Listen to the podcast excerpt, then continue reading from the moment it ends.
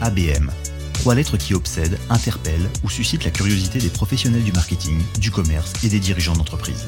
Derrière ces trois lettres se cache non seulement une révolution marketing, mais surtout une véritable prise de conscience. La nécessité de proposer une expérience prospect unique. Alors l'ABM oui, mais pourquoi? Avec qui? Comment faire et avec quels outils? C'est pour répondre à toutes ces questions, et bien d'autres, que l'agence Winband vous propose ABM Experience, le premier podcast francophone autour de l'account-based marketing. Inspirez-vous des retours d'expérience d'invités experts, découvrez des cas d'usage et des exemples concrets de campagne pour vous aider à réenchanter vos relations prospects et clients. Bonjour à tous et bienvenue dans ce onzième numéro d'ABM Experience, le premier podcast francophone qui parle de l'account-based marketing proposé par l'agence Winband.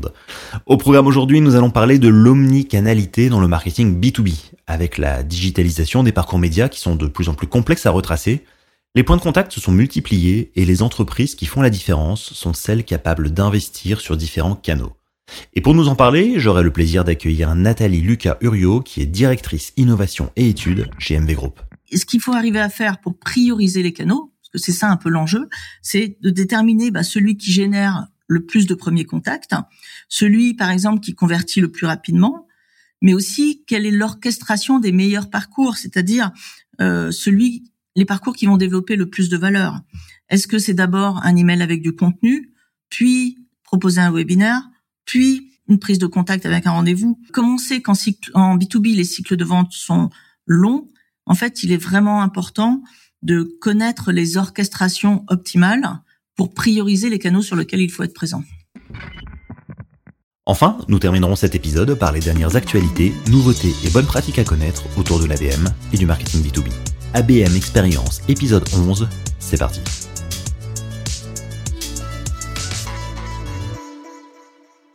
Au départ, c'était simple. Votre client avait besoin de quelque chose et venait vous voir directement dans votre entreprise, votre boutique ou votre magasin.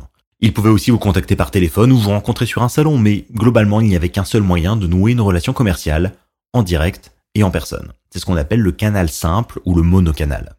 Vient ensuite une approche multicanal, où les entreprises créèrent leur site de e-commerce pour compléter leur offre et s'adresser ainsi à des segments de clients particuliers. Sur le marché du B2B, les salons sont complétés par un site professionnel avec des fiches produits par exemple. Chaque canal fonctionne alors de manière indépendante et crée des silos.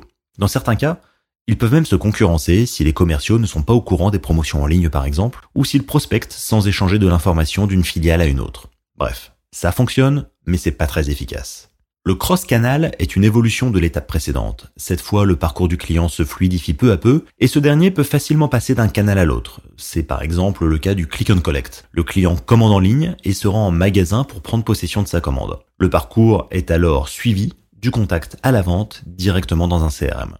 Enfin, L'étape ultime, c'est vraiment ce qu'on appelle l'omnicanal. L'omnicanal interconnecte tous les points de contact de manière convergente et avec un partage et une mise à jour des données en temps réel. Le marketing omnicanal, c'est un ensemble d'actions, de stratégies qui permet de vendre un produit ou un service à travers différents canaux, tant virtuels que réels. Ainsi, votre client peut acheter en ligne, se rendre dans une boutique pour une commande complémentaire ou faire un retour de marchandises, puis utiliser un chatbot ou un système de messagerie instantanée pour contacter le service client. Quel que soit le système utilisé, tout est connecté et le commercial a accès à toutes les données pour s'adapter en permanence.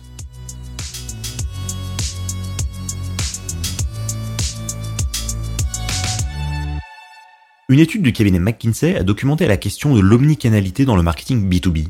On y apprend que les acheteurs B2B veulent avoir la main et le choix dans la manière dont ils interagissent avec leurs commerciaux. Au début du parcours d'achat, 34% d'entre eux optent pour un self-service numérique, tandis que 33% choisissent des interactions humaines à distance et 33% les interactions traditionnelles. On voit bien, c'est très très bien réparti. En 2021, les professionnels du marketing et de la vente utilisent en moyenne 10 canaux distincts pour vendre et promouvoir leurs offres. C'est un chiffre qui est d'ailleurs en constante augmentation et qui bénéficie des derniers changements importants causés par la pandémie de Covid-19 en matière d'organisation du travail, c'est pour ça qu'on retrouve notamment le e-commerce, la visioconférence, la messagerie instantanée, les événements virtuels et des systèmes de self-service parmi l'ensemble de ces canaux. Le nombre de canaux pour créer un point de contact avec un client est alors incroyablement nombreux. Et plus les entreprises sont organisées pour offrir ce choix à leurs clients, plus elles sont susceptibles de générer un meilleur chiffre d'affaires. Pour les vendeurs, proposer un système où le client peut passer sans friction d'un canal à l'autre dans son acte d'achat n'est pas toujours simple. Pour cela, il faut aplanir les silos à l'intérieur de l'entreprise, il faut faire communiquer les services entre eux, il faut également partager les données et obtenir des tableaux de bord en temps réel pour prendre les bonnes décisions. Ici, on est finalement très proche de ce qu'on appelle le smarketing qui figure parmi les clés de la réussite en termes d'ABM. Le défi réside donc dans la réconciliation et l'agrégation des données à travers tous les points de contact. Dans un parcours aussi fragmenté, comment savoir ce qui a déclenché l'acte d'achat? Est-ce que c'est le premier point de contact, le dernier, tous? Et dans quelle proportion? Cette question est complexe et nous aurons sans doute l'occasion de revenir sur la notion d'attribution. Ce qu'il faut savoir ici, c'est l'importance de réconcilier les données online et offline pour avoir des informations qui impactent directement la relation client avec un aspect customer-centric. En connaissant son client, son historique d'achat, son comportement en ligne et ses préférences, les commerciaux proposent des produits et services qui sont plus adaptés au sein d'un parcours de vente omnicanal. Ils savent à qui ils s'adressent et ils peuvent personnaliser l'expérience de vente selon le comportement du client et ses habitudes d'achat. C'est le cas notamment du panier moyen, de son historique des achats online ou offline, du retour des produits, etc. La gestion des données est ici centrale quand on parle d'omnicanal.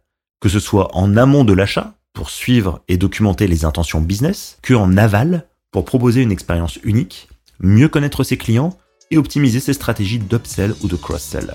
Et pour aller plus loin sur le sujet, il est à présent temps de passer à la seconde partie de notre émission avec l'interview de notre invité.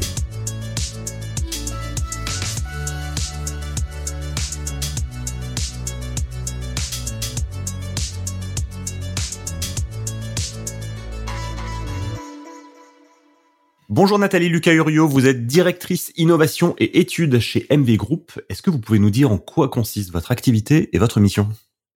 Eh bien concrètement, ma mission euh, consiste à nourrir les collaborateurs et les clients du groupe, euh, notamment avec des études. Alors euh, plusieurs types d'études, hein, des études sur les marchés B2B ou B2C de nos clients, comme par exemple l'immobilier, l'habitat, le tourisme ou la beauté, mais aussi avec des informations pour comprendre les nouvelles tendances qui impactent nos métiers. Par exemple, aujourd'hui, un des sujets d'actualité concerne la suppression des cookies tiers. Et cela va avoir un impact euh, important sur tout l'écosystème du marketing digital. Et les entreprises, nos clients, vont devoir collecter massivement des données first party et zero party data. Voilà, ce qui leur permettra bah, de mieux connaître leurs clients, euh, mais aussi de personnaliser les actions marketing pour mieux conquérir et les fidéliser. Ça, c'était pour la partie études. Sur la partie innovation, euh, j'identifie des nouvelles solutions qui vont permettre soit d'enrichir les offres autour de nos métiers traditionnels, mhm. soit de créer de nouvelles offres, toujours pour développer le business de nos clients. Et donc le marketing omnicanal, euh, c'est vraiment quelque chose qui est important, évidemment, c'est le thème de notre podcast aujourd'hui, mais si ça semble être une bonne stratégie, pour autant dans les faits, c'est quand même pas toujours simple à mettre en place hein, quand on est un, responsable marketing, un dirigeant d'entreprise. Euh, pourquoi? Une stratégie omnicanal, normalement, elle répond à un double objectif.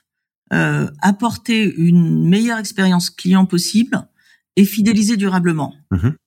Euh, pour mettre en place une stratégie omnicanal, en fait, il faut réussir à personnaliser en one-to-one le contenu du message, le device sur lequel il est diffusé, le moment où on le diffuse. Et bien sûr, il faut le faire en fonction de l'étape où se trouve le client dans son parcours d'achat euh, et aussi en fonction du statut du client. On n'adresse pas le même contenu à un client qui est VIC un client, par exemple, qui est sur le point de partir. Mais ce qui est complexe, en fait, ce n'est pas de le faire, c'est pas d'adresser ce type de message, mais c'est d'avoir les moyens de le faire. Parce que pour arriver à personnaliser cette relation en one-to-one avec ses clients et ses prospects, il faut avoir une connaissance précise de ses clients et ses prospects, justement. Et, cette connaissance, euh, j'imagine qu'elle vient aussi par une gestion intelligente des données.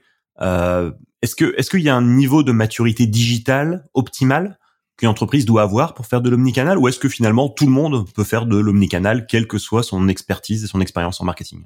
Le niveau de maturité digitale, il est euh, au final directement lié à la connaissance de ses clients et de son marché. Euh, par exemple, est-ce que l'entreprise connaît son environnement concurrentiel?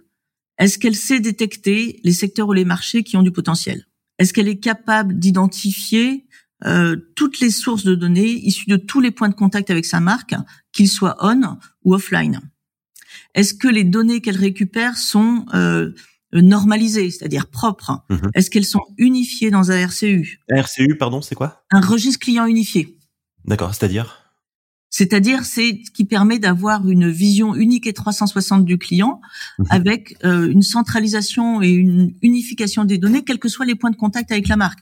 Un client qui achète en magasin, par exemple, et un client qui achète sur le site, bah, finalement, c'est un seul et même client, et il faut que dans ce RCU, on récupère toutes les données qui concernent les relations du client avec la marque, mais y compris les interactions euh, avec un emailing, euh, ça peut être également ses interactions sur les sur les réseaux sociaux. C'est mhm. l'ensemble des données qui concernent le client. autre type d'information, par exemple, est-ce que la base de données client est segmentée? C'est-à-dire est-ce que le est-ce que l'entreprise s'est identifiée? Quels sont ses clients récents? Quels sont ceux qui sont les plus fidèles? Quels sont ceux qui sont inactifs? Ceux qui sont sur le point de bah, de les quitter? Ou par exemple aussi ceux qui viennent souvent sur le site et qui ne mettent jamais dans leur qui ne mettent jamais au panier, qui ne finalisent jamais leur achat. Mhm. Est-ce qu'elle connaît par exemple le temps nécessaire euh, pour transformer un prospect en client?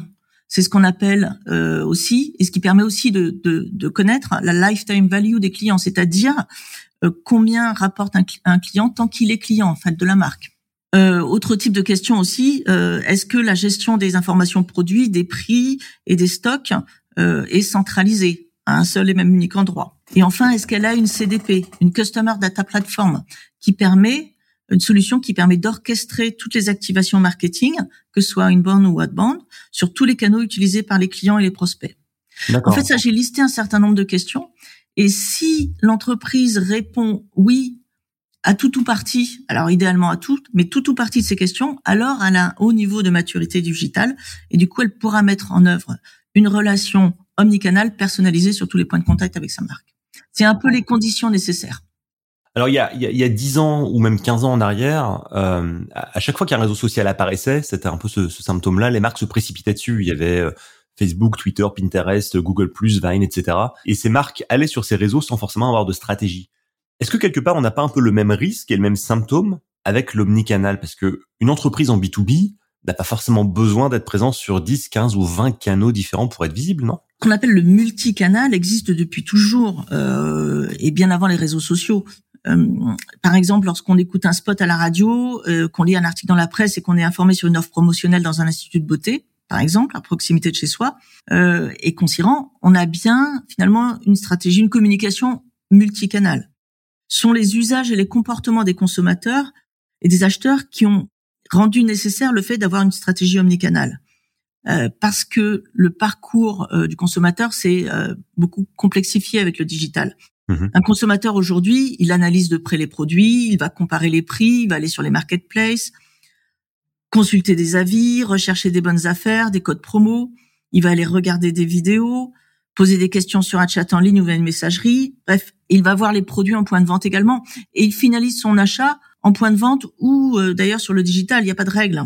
En B2B, le comportement est identique. L'acheteur, il effectue des recherches sur des sites sur lesquels vont répondre des prestataires. Et donc, il a besoin de s'informer sur les produits, sur les services, et euh, il veut être conforté euh, avec un maximum d'informations sur, sur son choix. Pour cela, il va utiliser de nombreux canaux, comme le site, euh, il va aller sur les sites, sur le blog, sur un chatbot aussi également, sur les réseaux sociaux comme LinkedIn. Et à chaque fois, il va attendre la même réactivité, quel que soit le canal. Donc on voit qu'il y a finalement une similarité entre le comportement en B2B et le comportement en B2C. Et euh, il y a eu une étude de McKinsey qui a déterminé que en fait 70% des décideurs utiliser au moins sept canaux pour commercialiser leurs produits et services. Donc c'est ça en fait, c'est-à-dire que si les entreprises utilisent les canaux, c'est parce que les utilisateurs aussi sont sur leurs clients et leurs acheteurs sont aussi sur tous ces canaux. Donc on peut avoir tendance à penser parfois que le B2C est plus avancé que le B2B en termes d'omnicanalité, mais ce qui n'est pas forcément vrai. Alors si euh, si on vous écoute bien. Non, non, je pense que c'est plutôt l'usage euh, à titre personnel euh, d'un acheteur qui est finalement un consommateur et mhm. qui lui a, euh, a pris l'habitude euh, finalement d'avoir une démarche un peu omnicanale qui fait qu'il a transposé ça dans son environnement professionnel parce que finalement il y trouve plus de confort et plus de réactivité. Ce qui est compliqué dans cette démarche omnicanale, en fait, c'est la remontée de l'ensemble des données de vente. et, et c'est ça qui va faire, qui va permettre finalement aux acteurs B2B de faire les arbitrages entre les canaux digitaux sur lesquels ils doivent être présents, parce que effectivement, on va pas être présent sur tous les canaux.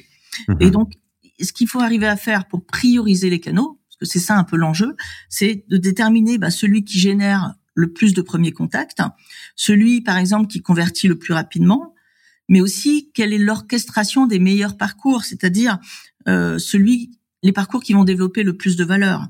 Est-ce que c'est d'abord un email avec du contenu, puis proposer un webinaire, puis une prise de contact avec un rendez-vous euh, Comme on sait qu'en en B2B, les cycles de vente sont longs, en fait, il est vraiment important de connaître les orchestrations optimales pour prioriser les canaux sur lesquels il faut être présent. Alors ça, c'est les plutôt côté bonne pratique. Maintenant, si on va un peu du côté des erreurs à éviter, il y en a forcément. Euh, quels seraient vos, vos, vos, conseils? Quelles sont les erreurs à éviter quand on se lance dans l'omnicanalité euh, en termes de marketing B2B Bien, je pense que les deux principales erreurs euh, seraient de confondre euh, omnicanalité et e-commerce et de croire que parce qu'on est en B2B, il ne faut pas penser euh, mobile first. Mm-hmm. Voilà. Les interactions euh, numériques, elles sont euh, beaucoup plus importantes, elles sont développées plus depuis la pandémie. Euh, mais se dire et croire qu'une stratégie omnicanale se déploie en lançant uniquement une plateforme e-commerce libre-service, euh, ça serait une grande erreur. Euh, les réseaux sociaux, le marketing automation, l'influence euh, ont toute, le toute leur place dans une stratégie omnicanale. Et euh, les professionnels comme les particuliers utilisent le mobile. Donc avoir un site B2B mobile first avec un moteur de recherche adapté au mobile est absolument indispensable. D'accord, ok, très bien. Donc ça, c'était la première erreur. Il y en avait une deuxième, c'est ça? Les deux erreurs, c'est ça. C'est le e-commerce, euh, penser e-commerce et mobile. Penser e-commerce et mobile. Ok, très bien. Bah, ça, c'est bien noté. Et donc, du côté des success stories, du côté des bonnes pratiques, euh, est-ce que on a des, des bons élèves? Est-ce qu'il y a des, des marques, des entreprises, des exemples que vous avez en tête qui sont vraiment euh, bons à partager en matière d'omnicanalité B2B je dirais que les, finalement, les clés du succès d'une démarche euh, omnicanal en B2B, elles sont les mêmes qu'en B2C. Alors, il y a des différences importantes.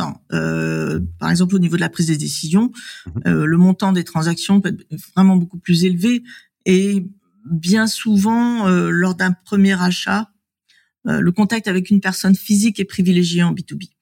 Mais comme en B2C, les acheteurs vont aller vérifier la réputation de l'entreprise. Ils vont aller vérifier le niveau d'expertise, identifier par exemple s'il y a des experts qui interviennent sur certains marchés. Ils vont comparer les prix et les délais de livraison. Euh, il faut vraiment arriver à proposer une expérience sans couture. C'est-à-dire qu'il faut réussir à faire vivre euh, en ligne la même expérience que celle qui est vécue lors d'un contact avec une personne physique. Concrètement, ça veut dire que euh, ne pas être bloqué euh, lorsqu'on est sur un site en ligne, ne pas être bloqué si un produit n'est plus disponible en stock. Et ça veut dire aussi, par exemple, retrouver sur son site les commandes qu'on a déjà faites en point de vente. Euh, ce qui revient à ce qu'on disait tout à l'heure, l'omnicanalité passe par la personnalisation.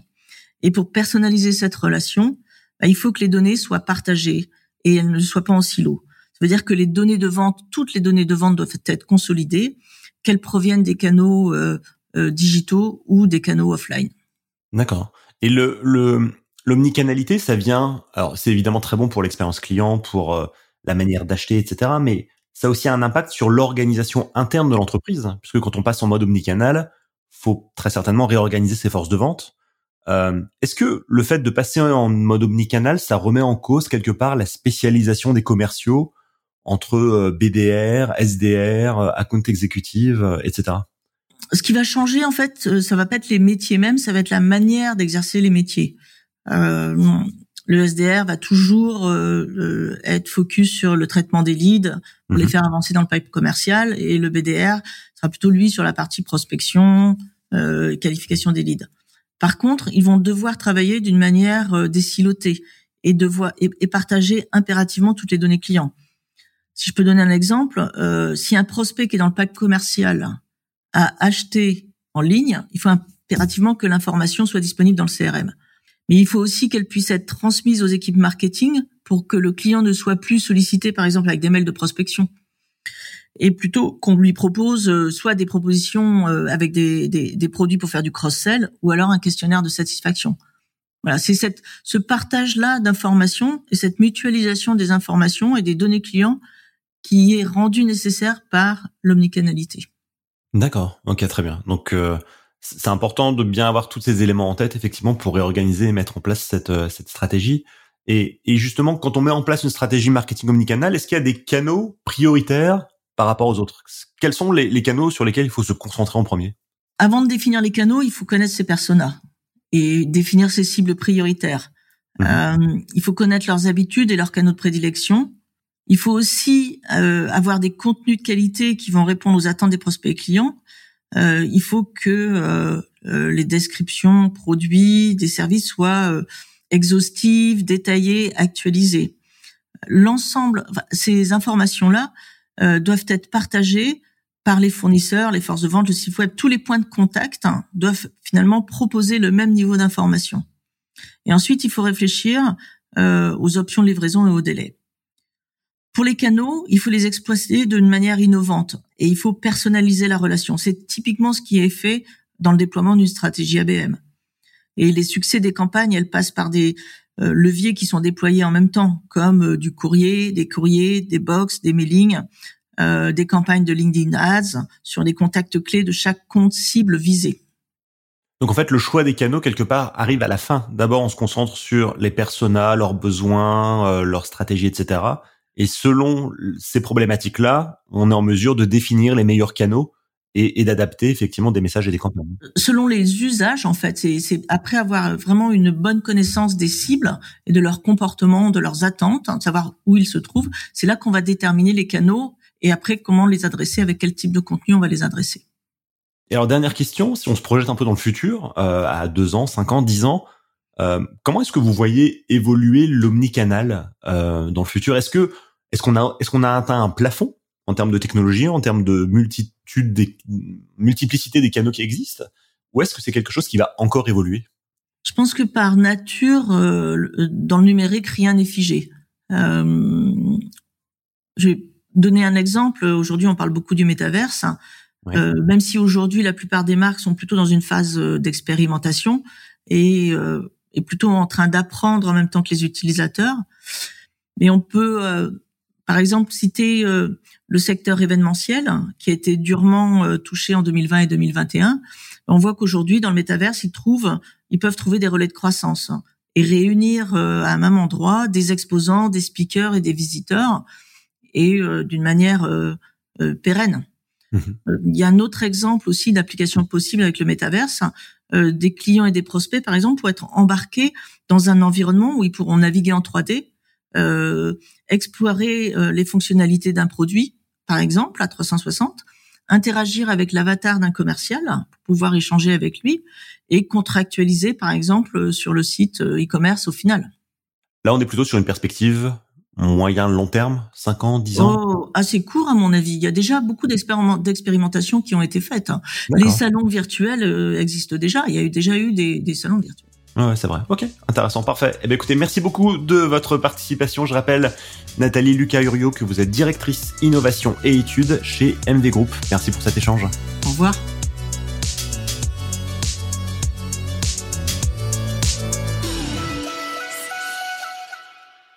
Dans un monde qui évolue vite, il est important de se tenir informé des nouveautés, des tendances et des bonnes pratiques autour de l'ABM. Notre comité éditorial passe en revue tout ce qui sort sur le sujet de l'ABM en français et en anglais afin de sélectionner pour vous les meilleures informations susceptibles de vous intéresser. Voici donc le moment de notre revue de presse.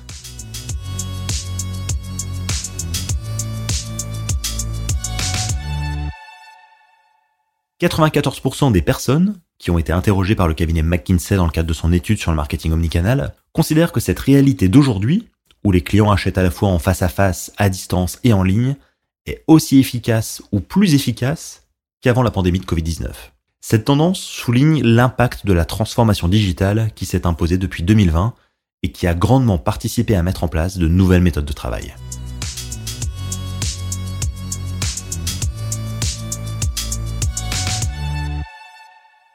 « 96% des professionnels du marketing B2B ont mis en place une stratégie documentée en matière d'ABM.